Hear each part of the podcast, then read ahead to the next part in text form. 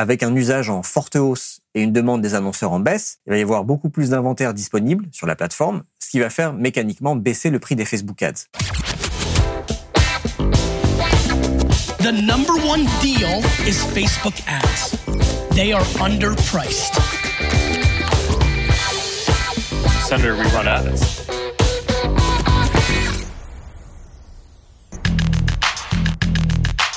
Bienvenue dans No Pay No Play, le podcast qui résume vite et bien tout ce que vous devez savoir si vous utilisez la publicité Facebook pour développer votre business. Je m'appelle Joseph Dogno du site neomedia.io. Je suis consultant spécialisé en Facebook Ads et je vous retrouve tous les 15 jours pour vous aider à mieux utiliser l'outil publicitaire de Facebook et d'Instagram. Aujourd'hui, c'est un épisode un peu particulier parce que c'est le premier que j'enregistre depuis le début du confinement. J'avais prévu de diffuser cette semaine l'interview de Pierre Cointe, responsable acquisition de Superprof, et j'en avais parlé dans le dernier épisode de No Pay No Play, mais j'ai changé d'avis. Plutôt que de traiter comme d'habitude d'un aspect des Facebook Ads ou de diffuser cette interview, j'ai décidé de vous parler de l'actualité liée au Covid-19, mais en rapport bien sûr avec la thématique de ce podcast, parce que je trouve qu'il y a beaucoup de choses à dire sur l'impact que ce virus a sur la publicité, sur les pratiques des annonceurs, le business de Facebook et les actions entreprises par Facebook ces 15 derniers jours. Donc aujourd'hui, ce sera un épisode 100% dédié à cette actu. Maintenant, si vous voulez quand même du contenu utile pour gérer vos campagnes de pub et notamment vos campagnes de retargeting, je vous donnerai de quoi vous mettre sous la dent à la fin de l'épisode. Si vous ne voulez pas rater les prochains épisodes de No Pay No Play, pensez à vous abonner sur votre appli de podcast préféré. Allez, on commence par l'actualité des Facebook Ads. Entre les visioconférences pour les gens qui télétravaillent, les appels audio et autres WhatsApp Hero, l'usage des applications de messagerie de Facebook a explosé en quelques semaines. Mark Zuckerberg a déclaré lors d'une conférence de presse qu'il organisait depuis son domicile le 18 mars que le volume quotidien des appels audio-vidéo sur WhatsApp et Messenger avait déjà doublé et dépassé le pic habituel du nouvel an dans les pays les plus touchés par le coronavirus. Il a une expression que j'aime bien. We're just trying to keep the lights on over here. On essaie juste de garder la lumière allumée. Donc, ça marche, mais ça a l'air d'être euh, pas évident. Le challenge actuel pour Facebook est double en fait. D'un côté, ils doivent assurer la stabilité des applications alors que l'usage atteint des records chaque jour, tout en mettant de l'autre côté 45 000 employés au télétravail du jour au lendemain. Et apparemment, le télétravail n'est pas trop dans la culture de l'entreprise, donc il y a quelques couacs. La question que je me suis principalement posée depuis une quinzaine de jours, c'est quel va être l'impact du Covid-19 pour Facebook? Euh, en temps normal, si l'usage des applications de Facebook connaissait une forte croissance, comme c'est le cas actuellement, les investisseurs se frotteraient les mains. Aujourd'hui, c'est l'inverse qui se passe. Le business de Facebook risque d'être impacté de manière inversement proportionnelle à l'usage de ses services. D'abord, il faut se rappeler que ce sont surtout les applications que Facebook ne monétise pas, ou très peu, c'est-à-dire Messenger et WhatsApp, qui connaissent une explosion de leur usage. Ensuite, vu que la publicité représente 98% du chiffre d'affaires de Facebook, bah, ça risque de faire mal. Parce que les annonceurs dans les secteurs du voyage, de l'hébergement, du retail, des produits de consommation, du divertissement et j'en passe, ont tous ralenti, voire arrêté leur campagne. Et vu la crise économique qui se profile à l'horizon, ils risquent de couper dans leurs dépenses marketing pendant un certain temps. Autre problème pour Facebook, c'est qu'avec un usage en forte hausse et une demande des annonceurs en baisse, il va y avoir beaucoup plus d'inventaire disponible sur la plateforme, ce qui va faire mécaniquement baisser le prix des Facebook Ads. Ça pourra représenter de bonnes opportunités pour les annonceurs qui auront les moyens d'investir dans la pub pendant que les autres marques feront le dos rond, mais pour Facebook, c'est un facteur qui va clairement impacter son chiffre d'affaires puisque chaque impression publicitaire vendue va rapporter moins d'argent que par le passé. La question, c'est combien de temps faudra-t-il au consommateur pour se remettre à dépenser à un niveau pré-crise? Si on y revient. Parce que tant que ça n'arrivera pas, le business de Facebook continuera de souffrir.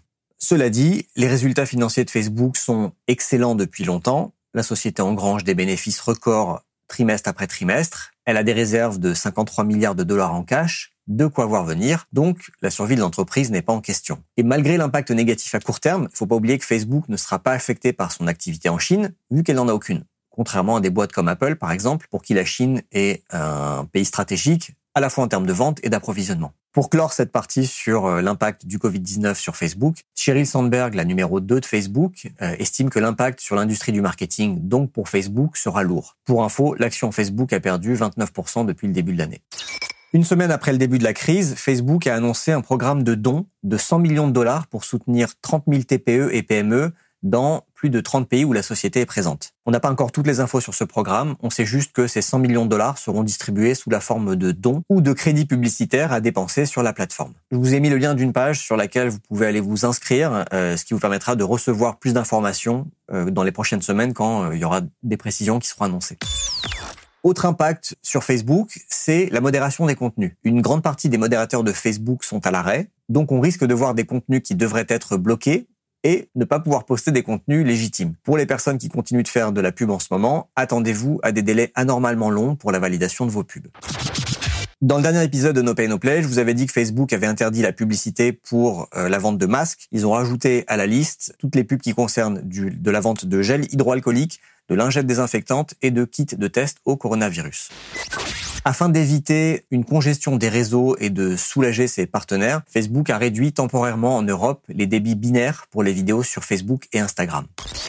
Hormis l'impact financier dont je vous ai parlé, cette crise du Covid-19, c'est peut-être l'occasion pour Facebook de redorer son image après plusieurs années de très mauvaise presse. Il faut reconnaître que depuis le début de la crise du coronavirus, Facebook a été extrêmement réactif, que ce soit pour annuler sa conférence à Fate qui devait avoir lieu début mai, soutenir l'OMS en leur accordant un crédit publicitaire illimité, freiner la désinformation, aider les gouvernements des pays touchés à diffuser les bonnes informations, interdire les pubs pour certains produits euh, afin d'éviter que certains euh, ne profitent de pénuries de masques ou de gel, son engagement à soutenir les PME, comme je vous le disais en début d'épisode, etc.